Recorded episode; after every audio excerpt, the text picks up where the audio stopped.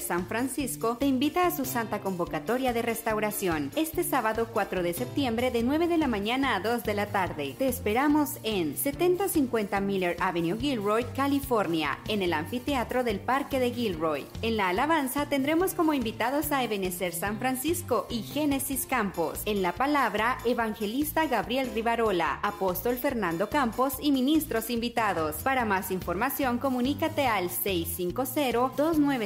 650-296-2207 o 415-410-5114 o búscanos en nuestras redes sociales como Ministerios Ebenecer San Francisco. Te esperamos. Más la senda de los justos, como luz de aurora crece, su resplandor va aumentando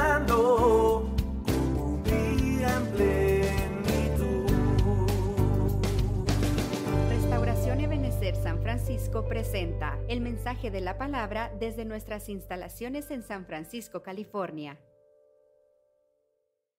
Dios les bendiga, hermanos amados. Buenas noches a todos. Estamos una vez más aquí con ustedes, continuando todo este proceso de enseñanzas de esta serie que se llama Vida de Esclavo. Y, y estuvimos el día domingo compartiendo en cuatro servicios diferentes tópicos de este tema. Y en esta noche nos toca pues hablarle al liderazgo, hablarle a los que dirigen en la iglesia. Y es bien tremendo porque la verdad es que muchas veces nosotros no nos damos cuenta que como ministros también tenemos limitaciones. ¿Y por qué no nos damos cuenta? Porque lamentablemente a veces somos demasiado orgullosos para poder reconocer que tenemos falencias o que tenemos problemas en nuestra vida. Yo creo que una de las razones más contundentes de por qué es que el Señor escoge a alguien es porque ve en ese alguien esa humildad para poder tener un corazón dispuesto para poder ser tratado. Y a la vez que es tratado y restaurado, también esta persona ser utilizada para tratar a, otros.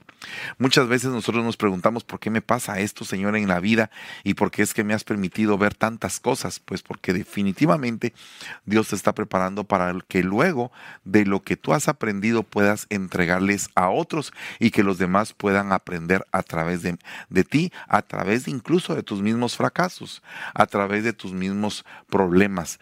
¿Cómo es que de repente el siervo Moisés, cuando todavía no había sido llamado por el Señor, reaccionó violentamente matando a aquel egipcio, escondiéndolo debajo de la arena. Y cuando él no se, eh, se, se había percatado de que alguien, de que ninguno lo había visto, sucedía de que había gente que lo había visto. Y entonces ese, ese egipcio muerto fue la razón por la cual él tuvo que partir y salir de Egipto. Pero me sorprende que él en ese momento estaba actuando en ira actuando en ira. Luego va a parar al desierto y se encuentra en un pozo donde, donde habían siete pastoras y que ellas estaban queriendo sacar del agua del pozo, pero resulta que venían los amalecitas y querían apoderarse de ese pozo para los bebederos de sus ovejas. Luego, una vez más, salta el siervo Moisés y empieza a pelear y, con esos amalecitas y se les opone de tal forma de que esas mujeres empiezan a, tomar eh, agua para sus, para sus rebaños.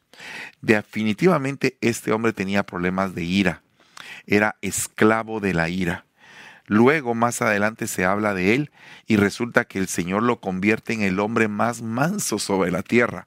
Imagínese usted qué tremenda transformación que Dios hace. No significa que le haya totalmente, eh, que lo haya despersonalizado o que le haya quitado la estructura temperamental de cómo Dios lo había creado, sino que agarró esa estructura y la transformó para el bien, para que a través del Santo Espíritu de Dios ese hombre fuera guiado. Entonces muchas veces nosotros somos esclavos no solamente de la ira, sino que también de los celos, de la vanidad, del orgullo, de muchas cosas, pero estamos siendo llamados al servicio y necesitamos tener un proceso de cambio. Entonces hay ministros con una mentalidad cerrada y la mentalidad cerrada es la mentalidad del esclavo. Inclusive ya están sirviendo en el ministerio y permanecen con una mentalidad cerrada. La mentalidad cerrada tiene eh, diferentes características. Dentro de ellas es que los, los que tienen mentalidad cerrada se lamentan por todo. Dicen es imposible, se estancan, sufren por el que dirán. El miedo los maneja y aparte de eso el enojo los condiciona. Observe usted gente de mentalidad cerrada que estaba en puestos bien importantes. Por ejemplo, el rey Usías, el enojo lo condicionó a permanecer con una, con una mancha de lepra y que se fue regando en todo el cuerpo. ¿Por qué? Le apareció en la frente, porque su mentalidad fue cerrada al no entender que él no podía presentar sacrificio, no podía presentar el incienso delante del Señor, sino que le correspondía a los sacerdotes y él por su mentalidad cerrada le cayó lepra. Muchas veces nosotros pensamos que todo lo podemos hacer como líderes. Pensamos que nosotros somos los que debemos de predicar, debemos de recoger la ofrenda, debemos de tocar la guitarra, debemos de hacer un montón de cosas y no dejamos que la gente haga nada porque pensamos que la gente lo va a hacer mal hecho. Pero el problema de esto es que al actuar cerradamente, al actuar con ira, no dejamos que la gente se desarrolle. Y la, verdad es que cuando tú permites el desarrollo, también permites los errores de la gente como a ti te permitieron crecer y a ti te permitieron cometer errores y a ti te permitieron evolucionar, así también la gente necesita evolucionar, así también la gente necesita cometer errores para aprender y también la gente necesita ser guiada. Una mentalidad cerrada el enojo lo condiciona. El enojo condiciona a la gente de mentalidad cerrada y la gente de mentalidad cerrada resulta ser esclava. Dice que el miedo empieza a manejar a este tipo de personas. Me recuerdo que Gedeón antes de ser llamado al ministerio tenía miedo y estaba escondiendo lo que podía en el agar, pero el Señor le dijo, varón esforzado y valiente. ¿A mí me estás hablando, Señor? ¿A mí, a, ti, a mí, de mí te estás refiriendo? ¿De mí estás hablando? Sí, a ti. Varón esforzado y valiente. ¿cómo, ¿Cómo vas a creer tú eso, Señor, si yo estoy aquí lleno de temor, estoy viendo qué hago? Porque, porque la cosa está difícil con los de Madián. Y el Señor le dijo, ve con esa tu fuerza y salvarás a Israel de la mano de los madianitas. Pero tienes que hacer pasos, tienes que derribar altares, tienes que eh, eh, romper con esa mentalidad de esclavo que tienes.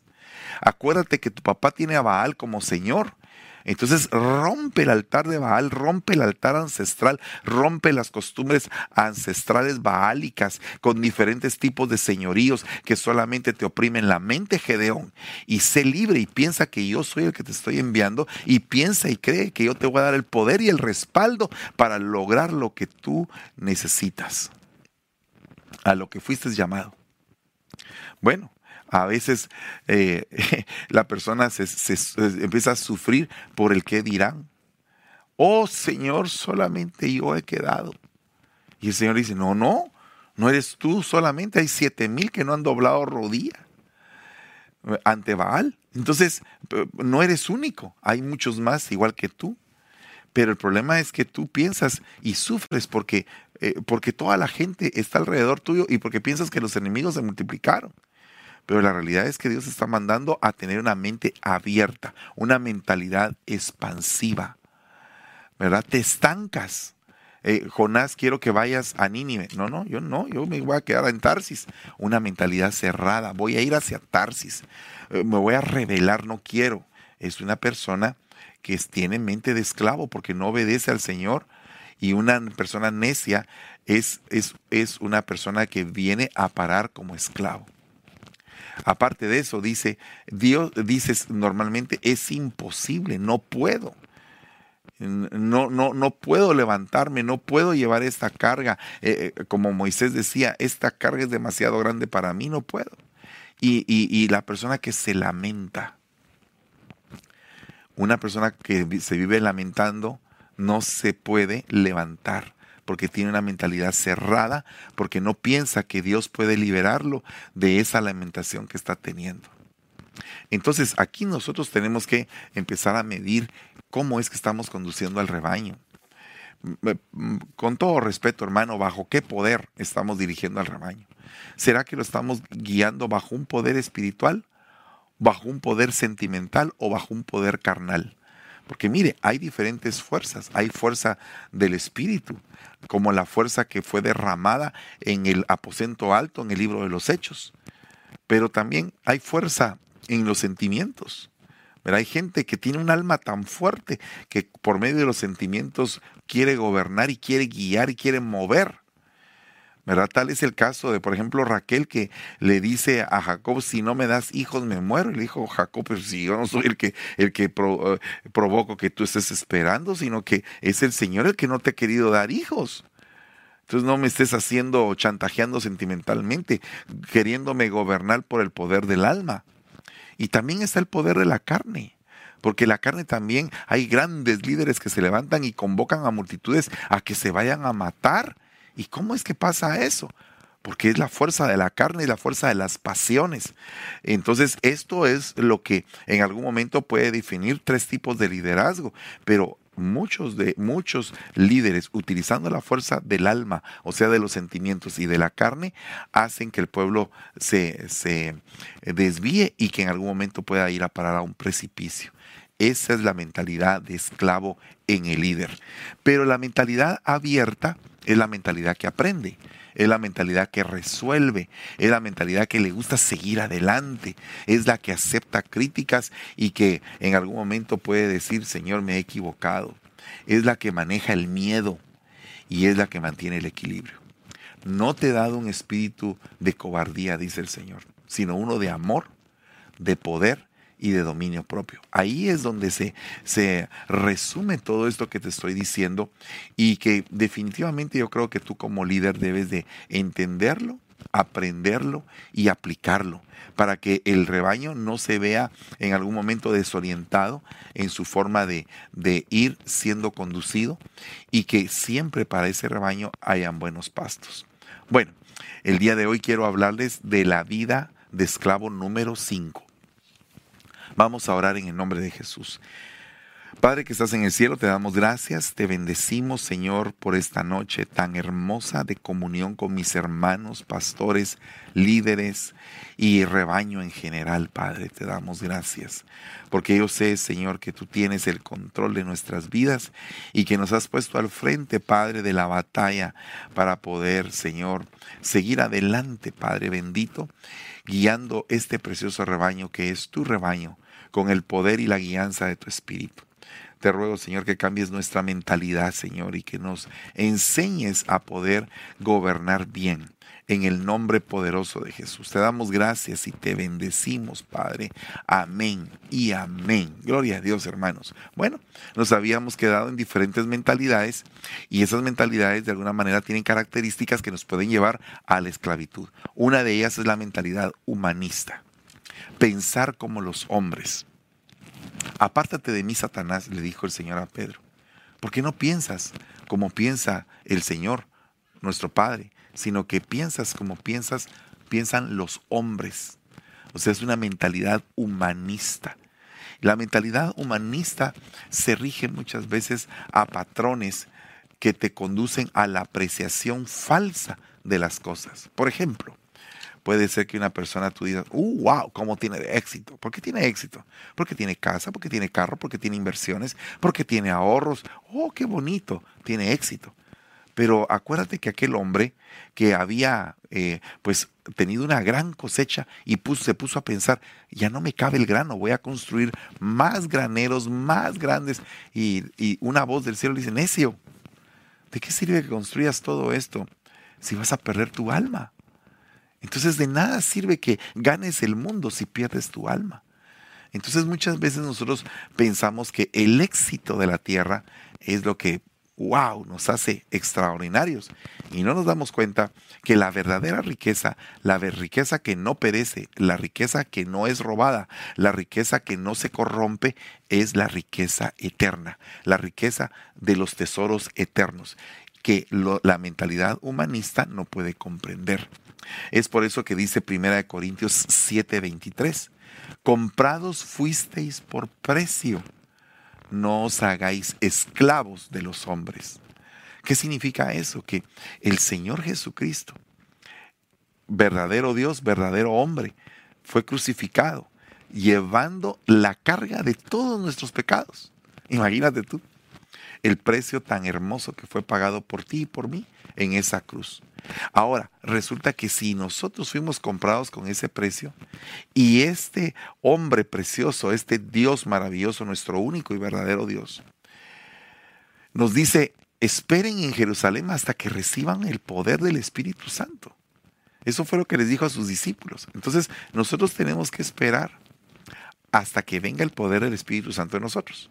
Pero cuando nosotros somos eh, hombres y mujeres guiados y sustentados por el poder del Espíritu, ya no vamos a pensar como los hombres piensan. Mucho menos nos vamos a hacer esclavos de ellos. Pero ¿qué pasa cuando un hijo de Dios está siendo esclavo de los hombres? No puede tener una vida feliz, no puede tener una vida en paz, no puede tener gozo, porque lamentablemente está pensando humanísticamente solo a nivel de la tierra y no puede pensar en cosas eternas. Las cosas eternas muchas veces a la gente que piensa así no le importan. Y qué tremendo es que ahora usted ve, por ejemplo, muchos ministros que hablan más de la tierra que del cielo. Hablan más de una temporalidad que de una eternidad. Hablan más de cómo poder ganar los frijoles del día que poder realmente accesar a la fe, al amor, a la esperanza, al poder de Dios, a la gracia, a la misericordia. Es triste que nosotros no, que nosotros no podamos trasladarle al pueblo las riquezas eternas. Sería realmente desastroso para un siervo de Dios no hablarle al pueblo de las riquezas eternas. Tú no necesitas dinero, tú necesitas sabiduría. Eso fue lo que empezó a comprender Salomón. Yo no necesito riqueza, yo no necesito tener un montón de dinero y no saber gobernar al pueblo. Necesito aprender a gobernar al pueblo. Señor, dame un espíritu que me permita aprender a gobernar a tu pueblo, a donde tú quieres que yo lo lleve. Y el Señor le agradó la petición que hizo Salomón.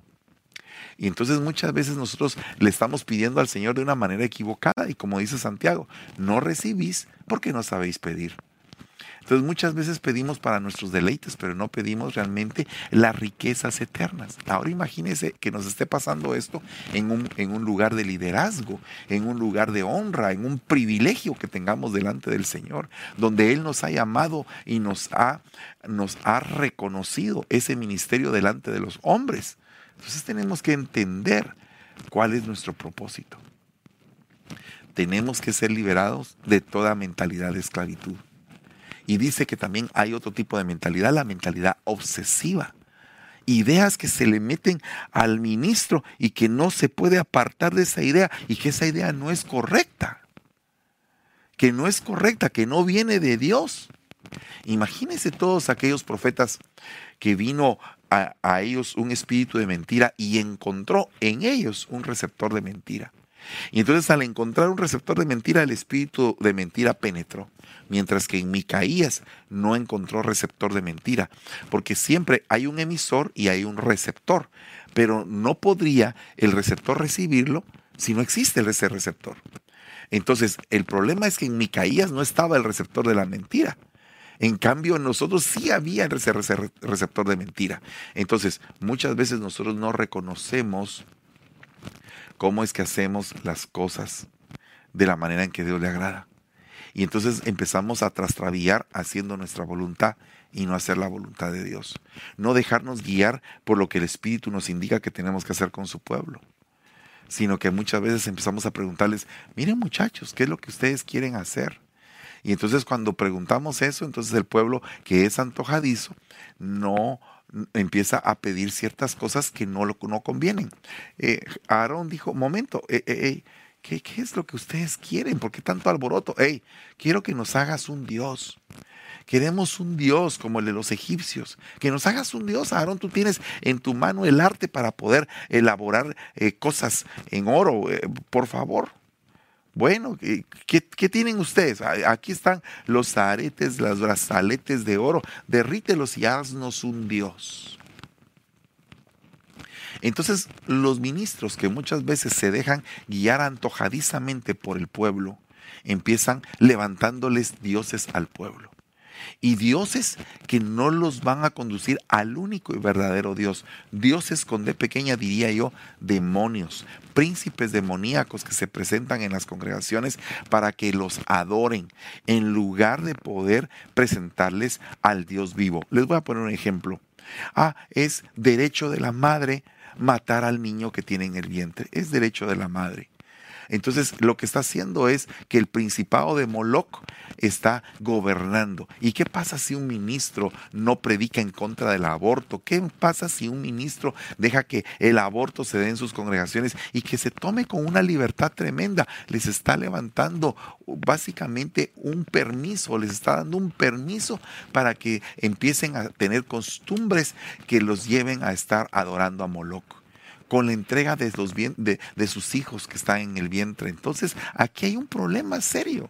Un problema serio porque cuando nosotros no refrenamos la mentalidad antojadiza del pueblo o incluso la mentalidad antojadiza nuestra, nos estamos desviando. Por eso es que es importante tener coberturas. Por eso es que es importante tener un concilio apostólico que nos permite normar cosas que en algún momento se nos van de las manos o que antojadizamente las queremos hacer. Por eso es que Pablo llegó a visitar a los apóstoles, los que eran considerados como columnas. ¿Por qué? Porque quería saber de qué se trataba, cómo estaba constituido ese concilio, ese poder apostólico que estaba eh, pues eh, básicamente en conjunto de, esas 12, de esos doce del Cordero. Entonces nosotros tenemos que pedirle al Señor misericordia para saber pensar. Otra mentalidad que nos lleva en algún momento a la esclavitud es la mentalidad obsesiva. Cuando hay ideas que no se apartan de nuestra mente, cuando no podemos tener el poder para reprender lo que no conviene. Nosotros tenemos que reprender lo que no conviene, lo que no edifica, tenemos que reprenderlo, porque si no de lo contrario estaríamos cayendo en el poder de la obsesión. Oiga lo que dice acerca del poder de la obsesión. Proverbios 23:4. No te afanes acumulando riquezas, no te obsesiones con ellas. Fíjate, tremendo, ¿verdad? Hay gente que vive tan afanada de querer hacer dinero que para siendo esclavo del dinero que para siendo tan esclavo del dinero que ni siquiera se lo puede gozar. Ni siquiera puede comprarse o divertirse en algo porque está tan pegado al dinero que no quiere ni gastarlo. Está afanado, está acumulando riquezas y no sabe que esas riquezas son temporales. Dice Hebreos 11:26, considerando como mayores riquezas el oprobio de Cristo que los tesoros de Egipto porque tenía la mirada puesta en el galardón, en la recompensa. Ese es Moisés. ¿Se recuerda de Moisés? Moisés renunció a ser llamado hijo de la hija del faraón. ¿Para qué? Para ir con sus hermanos, para ir con los hebreos, considerando como mayor riqueza el oprobio. Entonces muchas veces nosotros no tenemos esto en nuestra mente. Queremos que los hombres nos halaguen, que nos digan cosas bonitas. Peor ahora que está de moda eso del empoderamiento. Y, no, estoy, no estoy yo en contra de que uno pueda ser empoderado, pero ¿quién es el que te da el poder? Porque nosotros somos empoderados por el poder del Espíritu Santo. Entonces, si Dios te da el poder, tú eres empoderado para hacer cosas que ni tú mismo te imaginaste, sabiendo que no las estás haciendo tú por tu propia cuenta, sino que el que opera en tu vida es el que te da el poder y para Él es la gloria, no es para ti. Entonces, cuando tú entiendes eso, entonces gloria a Dios porque tengas poder y porque seas empoderado en el fluir del Espíritu. Pero ¿qué pasa cuando los hombres son los que te empoderan? ¿Qué pasa cuando, cuando te dicen usted, ala, usted es un campeón, usted es un victorioso, usted con usted nadie, nadie se le resiste y usted, puchica, qué bonito es recibir un halago, pero ¿qué pasa cuando ya es incienso lo que te están levantando? ¿Qué pasa cuando aquellos hombres, Pablo y Bernabé, se entregaron por completo a la predicación y la gente estaba asombrada de los milagros? Y entonces vino el sacerdote de Júpiter y empezó a querer presentarles toros y guirnaldas y, ah, y ellos empezaron a rasgar las vestiduras y empezaron a pegar de gritos porque no podían detener a la multitud que los ovacionaba pensando que eran dioses. Y ellos dijeron, jamás nos acontezca tal, tal semejante barbarie Mm, Dios es el Dios creador. A Él se le tiene que dar la gloria y la honra. Entonces el que es verdadero siervo de Dios no se queda Él con, con, con el halago, sino que le da gloria a Dios. Cuando tú le digas a alguien, a la qué bonito predicaste, y esa persona diga, gloria a Dios. Dios es el que, el que obró poderosamente en mí. Esa persona, esa persona está honrando a Dios por lo que Dios le ha dado pero no se honra a sí mismo, ni busca la honra propia, ni busca la aprobación de los hombres, sino que busca la aprobación de Dios. Muchas veces los ministros con mentalidad de esclavo andan viendo que los hombres los aprueben a nivel de Saúl, pero, se, pero no, no se preocupa porque Dios lo apruebe. Y la Biblia todavía dice, preséntate ante Dios como un obrero aprobado, como un ministro, como un siervo aprobado, que no tiene nada de qué avergonzarse. Entonces, cuando tú tienes algo de qué avergonzarte, ay Dios mío, yo no sé si tú tienes cosas de qué avergonzarte, pero yo digo, hay todavía cosas que me avergüenzan de mí mismo. Yo tengo que pedirle al Señor que me ayude, que tenga misericordia de mí y que me permitas el Señor seguir avanzando en este proceso de lucha que tengo. Porque hay, hay un círculo de pensamientos obsesivos. Y ese círculo que tú vas a ver ahorita en pantalla está basado en preocupaciones y pensamientos recurrentes. O sea que continuamente está esa misma idea, esa misma idea. Y entonces eso empieza a, trastornar tu corazón y tu alma y se convierte en una obsesión. Entonces esa obsesión produce imágenes hostiles, imágenes a tu mente.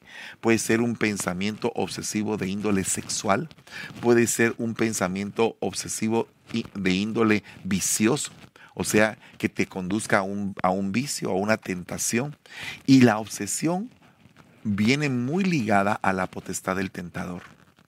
Entonces cuando tenemos un cerebro triste, un, un, estado mental negativo y ansioso, nuestras defensas se apagan, se bajan y entonces empezamos a ceder ante cosas que a Dios no le agradan. ¿Por qué cree usted que hay ministros que son esclavos de la pornografía, ministros que son esclavos del vicio, que, son esclavos del sexo? ¿Por qué? ¿En dónde estuvo el problema? Ah, empezó por preocupaciones, por, por eh, eh, pensamientos recurrentes y empezó a, a, aumentar eso en su mente y empezó a agarrar un poder que se apoderó de aquel ministro, de aquel siervo. Y esta noche Dios quiere liberarte de toda mentalidad de esclavo. Acuérdate que cuando tenemos pensamientos y preocupaciones recurrentes, entramos en un estado mental negativo, triste, ansioso. Y tenemos miedo a lo que podemos enfrentar, a lo desconocido. Y entonces ahí es donde empieza ya a ser una opresión ya no, ya no es obsesión, sino que se convierte en opresión. Y esa opresión se manifiesta en depresión, en ataques de pánico, en adicciones, en trastornos alimentarios. Y entonces empieza a degradarse todo esto. Esto es, esto es lo que el mundo psicológico, oiga bien, analiza. Pero ¿qué pasa en el mundo espiritual?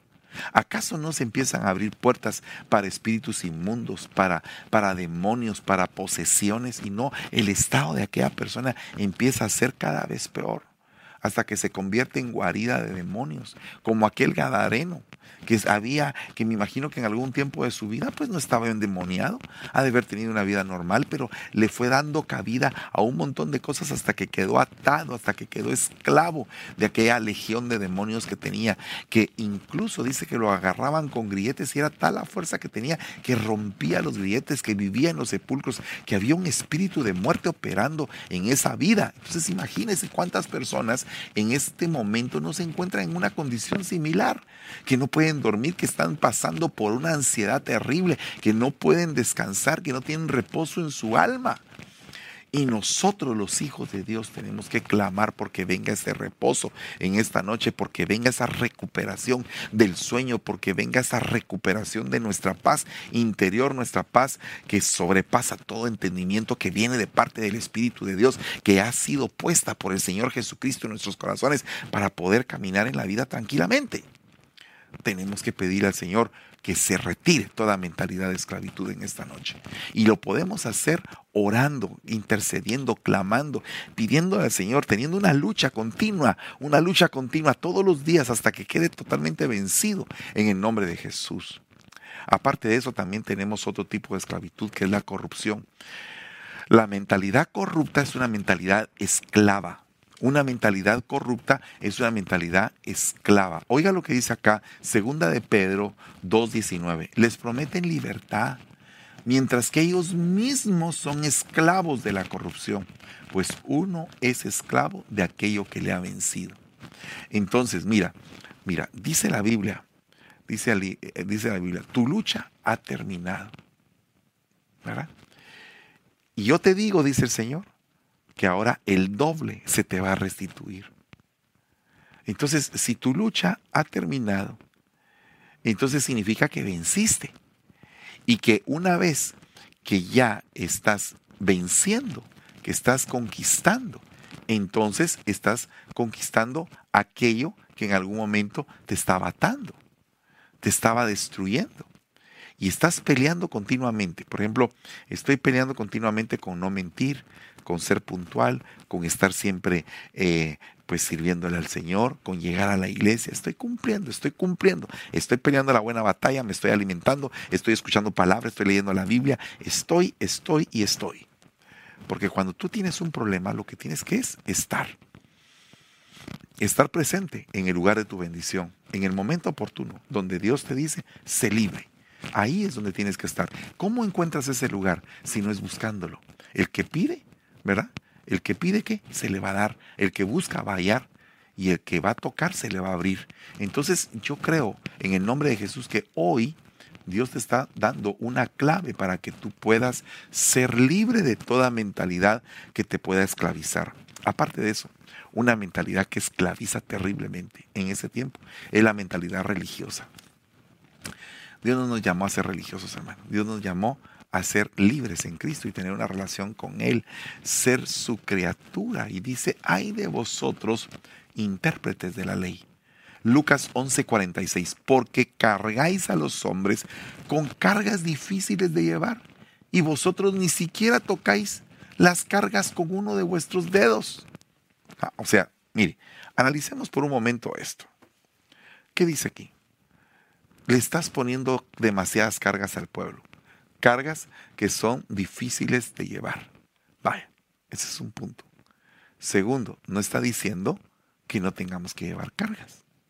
Fíjese, observe. En la vida nosotros tenemos que llevar cargas.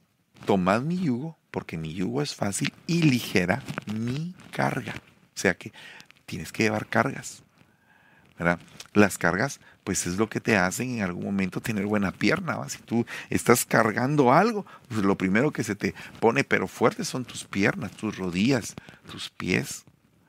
Entonces, las cargas son como que las responsabilidades de la vida. Pero hay gente que no solamente tiene las responsabilidades de la vida, sino que adquiere otras cargas fuera de las responsabilidades y de lo que tiene que llevar. Entonces llega un momento en el cual la persona está tan cargada que está básicamente casi que arrastrándose porque no aguanta. Es lo que le estaba pasando al pueblo de Israel siendo esclavo allá en Egipto. Pero ahora viene el Señor y dice, yo te quiero tomar tus cargas. Quiero que seas libre de esas cargas. Y entonces ahí es donde empieza tu proceso de recuperación de tus fuerzas. Cuando el Señor te empieza a quitar tus cargas y te dice, esta carga no te corresponde, esta carga tampoco, esta carga tampoco. Lo que te corresponde es llevar mi carga, mi carga. No las cargas que tú te has puesto, no las deudas, no una, una situación que, por ejemplo, bueno, hay gente que, que tiene cargas terribles, ¿verdad? Pero no es que tú lleves esa carga religiosa, esa carga eh, de incredulidad. Bueno, hay tantas cargas que, vienen para el, Hijo de Dios. Lo hemos estado viendo con todos estos tipos de mentalidad, las cargas que la persona puede llevar. Pero el punto es que Dios no te quiere cargado. Dios te quiere descargado.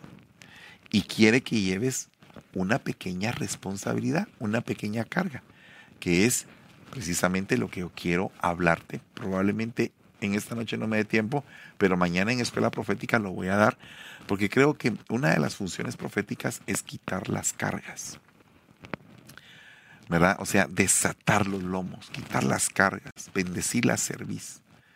Esa es una de las funciones proféticas, pero eso creo que lo vamos a ver mañana. El punto es que hoy dice aquí, Oiga lo que dice Gálatas 2.4. Y esto fue por causa de los falsos hermanos que se habían infiltrado para espiar la libertad que tenemos en Cristo Jesús y someternos a esclavitud. Falsos hermanos que someten a esclavitud a la gente y les ponen cargas. Mire, fíjese que le quiero contar algo. Usted no sabe la última del pastor.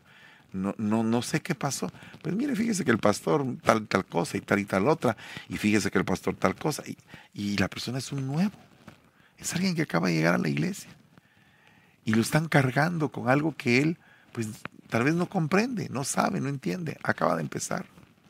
Entonces, muchas veces no nos damos cuenta, pero podemos estar operando en la doctrina de Balaam, que es ponerle tropiezo a los hermanos. Podemos estar cometiendo una abominación, sembrando discordia entre los hermanos. Entonces, cuidado con eso, hermanos. Como líderes tenemos que ser cuidadosos de eso y respetar el rebaño del Señor, amarlo. Amarlo no para robarlo, amarlo no para dividir la iglesia, amarlo no para envenenarlo, con, murmuraciones, ¿no? Amar el rebaño del Señor es educarlo para que sigan al pastor, para que sigan los principios de Cristo. Pero también tenemos que ser cuidadosos. ¿Por qué? Porque o eres esclavo de, de, de, todas estas eh, situaciones, con todo este tipo de mentalidades, o eres esclavo de Cristo. Yo quisiera ser esclavo de Cristo, esclavo por amor. Oiga lo que dice acá. Porque el que fue amado por el Señor siendo esclavo, liberto es del Señor. De la misma manera, el que fue llamado siendo libre, esclavo es de Cristo.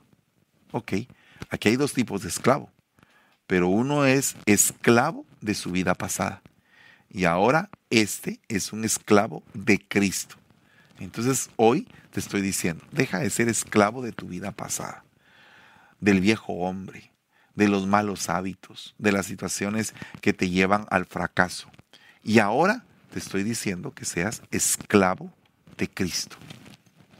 Seamos esclavos de Cristo, que ya no nos pertenecemos a nosotros mismos, sino que le pertenecemos a Él. Y solamente Él nos puede dar palabras de vida eterna.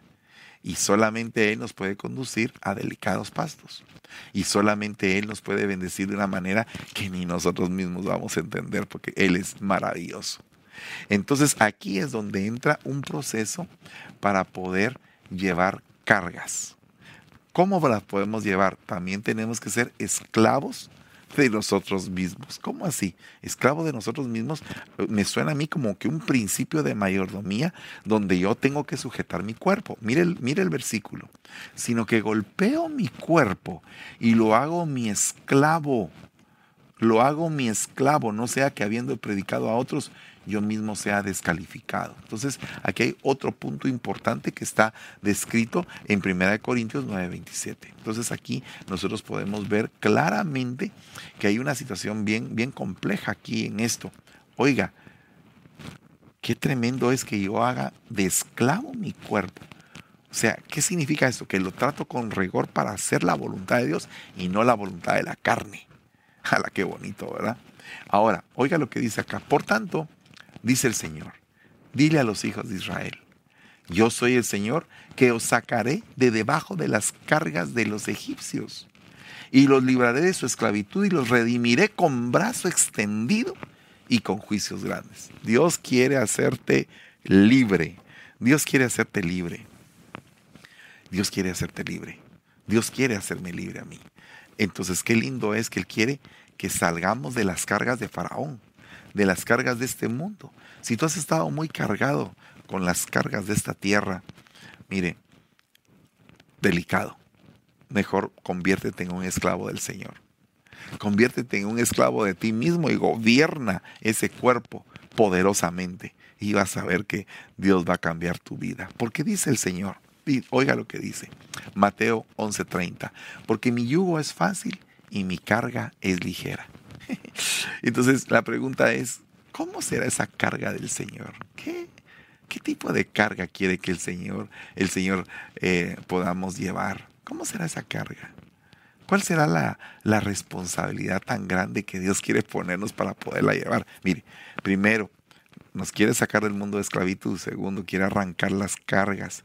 Tercero, dice, quiero que estés en libertad y luego quiero que seas mi esclavo otra vez y quiero ponerte otra carga. Qué raro eso. ¿Cuál será la carga que Dios quiere ponernos en esta noche? Le voy a leer algunas cargas. Oiga lo que dice. Primera Corintios 12:13. Pues por un mismo espíritu todos fuimos bautizados en un solo cuerpo, ya sea judíos, griegos, esclavos o libres. A todos se nos dio a beber, a beber del mismo espíritu. Qué tremendo. A beber del mismo espíritu. Entonces aquí creo que está hablando de la Santa Cena y del bautismo en agua. Entonces, ¿cómo podemos ministrar ese cuerpo de esclavitud, ese viejo hombre? Sepultándolo en el bautismo de agua. Tomando la Santa Cena continuamente, ¿para qué? Para que nosotros podamos hacer un juicio de nosotros mismos, nos declaremos culpables y que la Santa Cena nos dé el poder para cambiar y para seguir adelante, para generar vida en nosotros. Aparte de eso, mire lo que dice. ¿Cuáles serán las cargas que Dios quiere que llevemos? Gálatas 6.2 lo contesta. Llevad los unos las cargas de los otros y cumplid así la ley de Cristo. Wow. ¿Cuál es la ley de Cristo? ¿Cuál será la ley de Cristo? ¿No será esta ley? Mi yugo es fácil y mi carga ligera. Llevad mi yugo y mi carga. ¿Y cuál es la carga? que llevemos la carga de los demás. Esa es la ley de Cristo. Que llevemos las cargas de los demás. Wow. ¿Qué significa eso? Llevar las cargas, soportar las cargas, sostenernos. Entonces, esa palabra en griego significa sostenerse uno mismo, ir en contra de, soportar, aguantar, padecer, sufrir, tolerar, tener comprensión por el estado del alma de los demás. Ese es un verdadero ministro. Un verdadero ministro es el que se sostiene a pesar de cualquier tormenta, es el que va en contra de la corriente, un verdadero ministro. Uno que soporta, uno que aguanta, uno que padece, uno que sufre, uno que tolera, que soporta, que comprende, que entiende lo que los demás están pasando. Wow, eso es eso es precisamente eh, aguantar las cargas de los demás. Yo, pregunto, eh, ¿puedes aguantar tú las cargas de los demás? Las cargas. Porque dice la palabra, oiga lo que dice, que quiénes son los que aguantan las cargas. Colosenses 3:12 dice, entonces, como escogidos de Dios, santos y amados, fíjese, escogidos, santos y amados revestidos de tierna compasión. Ala, esa compasión, ¿qué es? Pues es ese aguante, compasión, tener el amor por las almas que se están perdiendo. Hay ministros que piden, oh Señor, yo quiero que me des ovejas así, pero bien portadas, ovejas que estén así, que puedan servir, que puedan hacer. Perdóname, si estás haciendo eso, te quedaste sin trabajo, porque el jefe ha escogido lo necio lo débil, lo pobre, lo menospreciado y lo vil, para entregártelo a ti a que tú lo pastorees. Entonces, si no tienes compasión por las almas, si tú quieres almas terminadas, ¿qué trabajo tendría tu ocupación? Mire, nuestra iglesia se llama Restauración. Restauración, Ministerios de Benecer, San Francisco, California, y también en Contracosta y varios lugares. Bendito sea el Señor. Pero si nos llamamos restauración, y no queremos restaurar. Entonces, ¿para qué nos llamamos restauración? Si, eh, nos llamamos restauración, pero queremos que todas las ovejas que vengan ya vengan terminadas, sean obedientes y que vengan, pero limpias, sin mancha y sin nada, entonces, ¿qué trabajo tenemos? ¿Para qué nos pagan? En cambio, cuando viene un alma y viene destrozado, con olor a licor, enviciado, y aquí encuentra en la iglesia y dice, Señor, vamos a trabajar esta almita para que se recupere. Vamos a darle la oportunidad de que empiece aquí en la iglesia a ser trabajado también con compasión. Pero ¿quiénes son los que tienen compasión? Los santos, los escogidos de Dios. Entonces el punto es, ¿será que como ministro Dios te escogió o te escogiste tú? ¿O te puso un hombre? Porque si te puso un hombre o te escogiste tú y no te escogió Dios ni tuviste señales de un llamado de Dios, pues tú no puedes tener compasión por el rebaño, porque no fuiste escogido de Dios. Fuiste escogido por un hombre tal vez. Pero cuando Dios te escoge y te santificas, entonces estás revestido de tierna compasión, porque tienes el corazón de Cristo y dices, mi, ovejita, y la agarras y, la cuidas, y, y, está enfermita y está pasando por problemas. Vamos a tratar de ayudarte, ovejita, y vamos a ver cómo hacemos para que tú salgas adelante. Eso es compasión. Eso es compasión. Entonces, ¿cómo, ¿cuál es la carga que Dios te quiere poner? Que tengas compasión por los demás tengas compasión. Y dice, bondad, humildad, mansedumbre y paciencia. Ah, entonces ahora ya viene lo demás. Entonces soportense. Bueno, perdona, no, te no podrías tú soportar a tus hermanos, no podrías tú soportar a tu rebaño como ministro si no estás revestido de tierna compasión, de un bondad, de humildad, de mansedumbre y de paciencia. Wow. Hermanos, por favor, porque dice, soportándoos los unos a los otros. Porque hay ministros que piensan que ellos soportan al rebaño, pero no se ponen a pensar que el rebaño también lo soporta a ellos. Entonces el rebaño nos soporta a nosotros, hermano, por si ustedes no sabían. Porque usted y yo todavía tenemos un área que mm, todavía está trabajándose. Y esa área la tiene que aguantar el rebaño, lamentablemente. Y a pesar de eso, el Señor misericordioso te puso a ti, me puso a mí. Puso ese gran tesoro, dice Pablo, en una vasija de barro. Qué tremendo. Qué tremendo. ¿Cómo es Dios de, cómo es Dios de humilde? Hermano, ¿cómo es Dios de humilde? Que Él viene y pone un gran tesoro en una vasija de barro. Imagínese usted, si usted tuviera un tesoro en su casa, si tuviera 200 mil dólares ahí en su casa, ¿qué haría? Los guardaría y los pondría en una caja fuerte. Pero mire, este tesoro tan grande, el Señor lo puso en una vasija de barro llamada ministro, que es usted y soy yo. Y ahora a nosotros nos toca llevar una carga. ¿Cuál es la carga? Soportar al rebaño. ¡Wow! ¡Qué tremendo, ¿verdad? Y a veces no soportamos al rebaño. Perdonándolos los unos a los otros. ¿Será que nos perdonamos? Si alguno tiene queja contra otro, como Cristo os perdonó, así también hacerlo vosotros. ¡Wow!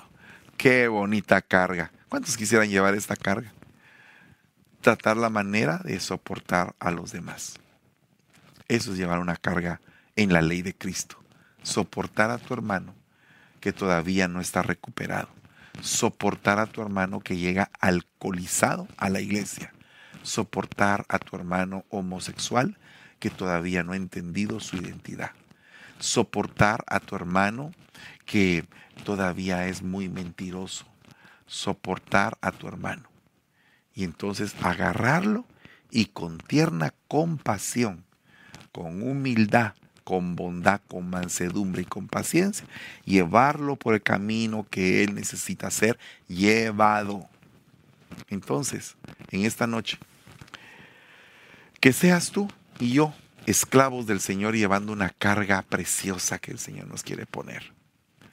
Y esa carga que sea soportar a los hermanos. Padre, en el nombre de Jesús, te damos gracias en esta noche, bendecimos a cada uno por nombre de los ministros, siervos, siervas, líderes, rebaño en general que está escuchando este mensaje. Te ruego que nos des la mansedumbre, que seamos esos escogidos, santos y amados, revestidos de compasión, de bondad y de humildad, de mansedumbre y de paciencia, para poder soportar a los hermanos. Te lo suplicamos en el nombre de Jesús. Danos esa mentalidad distinta, Padre, que nos ayude a entender tus dimensiones y que nos ayude, Señor, a podernos levantar poderosamente, que aunque tenemos un tesoro precioso y hermoso en una vasija humilde, sencilla de barro, Así te ha Señor. Que no se nos olvide que somos esa vasija de barro. Que no nos creamos la gran cosa, sino que al contrario, Padre, que seas tú el que merezca toda gloria y toda honra en el nombre de Jesús. Amén y amén. Hermanos amados, Dios les bendiga. El día de mañana tenemos escuela profética y el día miércoles vamos a tener nuestras, eh, nuestra noche matrimonial. Yo les quiero comentar de que hemos planificado un retiro en Puerto Vallarta.